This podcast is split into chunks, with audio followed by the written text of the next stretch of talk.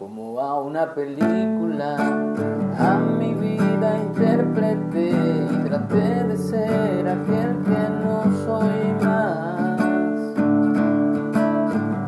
Y en ella yo viajé, más ahora te agradezco, pues tu amor nunca lo vi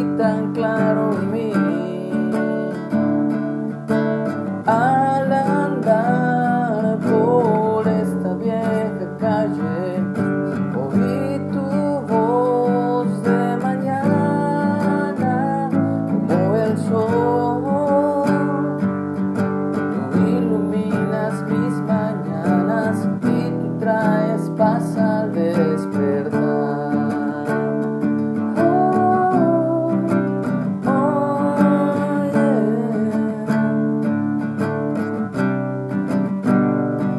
Hola, muy buenos días. Como el sol ilumina la mañana, así nuestro Padre Celestial ilumina nuestra vida. Le doy gracias a Él porque Él ha sido bueno. Él ha sido misericordioso. Ha sido mi sanador. Ha sido mi todo, mi más grande amor. El que me llena, el que me sacia de bien, el que hace rejuvenecer mi cuerpo, mi mente, mi alma y mi corazón. Estamos en la lectura del Evangelio o el libro de Mateo o Leví en su idioma original hebreo, Leví o Mateo. Estamos leyendo el capítulo 12, hoy vamos con el versículo 38 y el título para esta parte la generación perversa demanda una señal. Entonces respondieron algunos de los escribas y de los fariseos diciendo, Maestro, deseamos ver de ti señal. Él respondió y les dijo, la generación mala y adúltera demanda señal pero señal no le será dada, sino la señal del profeta Jonás. ¿Cuál es esta señal del profeta Jonás? Aquí en el siguiente versículo Jesús, Yeshua, nos lo dice. Así como estuvo Jonás en el vientre del gran pez tres días y tres noches, así estará el Hijo del Hombre, o sea, Él, en el corazón de la tierra, tres días y tres noches.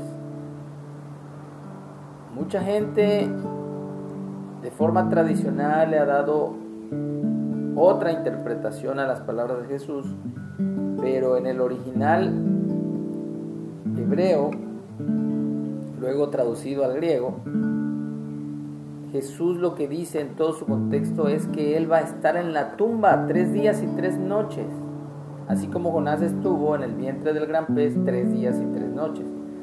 Es decir, que él va a estar muerto, pues, en el sepulcro.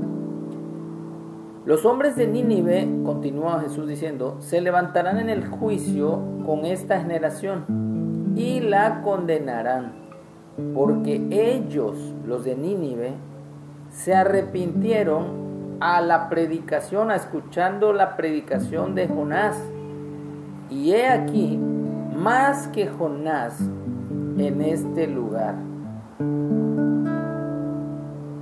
Y así cuenta la Biblia cómo Jonás no quería predicar porque sabía que Dios es un Dios misericordioso que perdona a los que se arrepienten. Y él decía, pues en vano voy a predicar porque de todas maneras Dios los va a perdonar.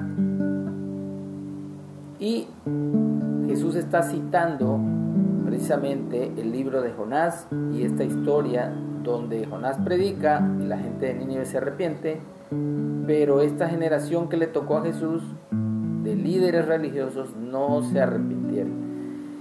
Y dice otra cosa Jesús, la reina del sur se levantará en el juicio con esta generación y la condenará, porque ella vino de los fines de la tierra para oír la sabiduría de Salomón, y he aquí más que Salomón en este lugar.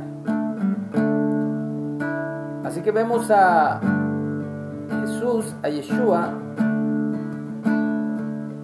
haciendo un señalamiento sobre esa generación, diciendo, la generación mala y adúltera demanda señal. Yo creo que también a nosotros nos toca vivir en una generación donde la maldad se ha multiplicado, pero también el adulterio. Vemos esposas dejando a sus esposos por irse tras otro hombre o a, o a los esposos dejando a sus esposas por irse tras otras mujeres. Pidámosle perdón a Dios, alejémonos de todo eso Seamos fieles en nuestro corazón a Dios primeramente y al propósito que Él tiene con cada uno de nosotros. Que Él sea nuestro más grande amor y Él pondrá en nuestro caminar todo lo que necesitemos para hacer su obra, para hacer su voluntad. Así que en el nombre de Jesús bendigo este día y a todos los que escuchan esta palabra de verdad esta palabra de bendición, esta palabra de vida eterna.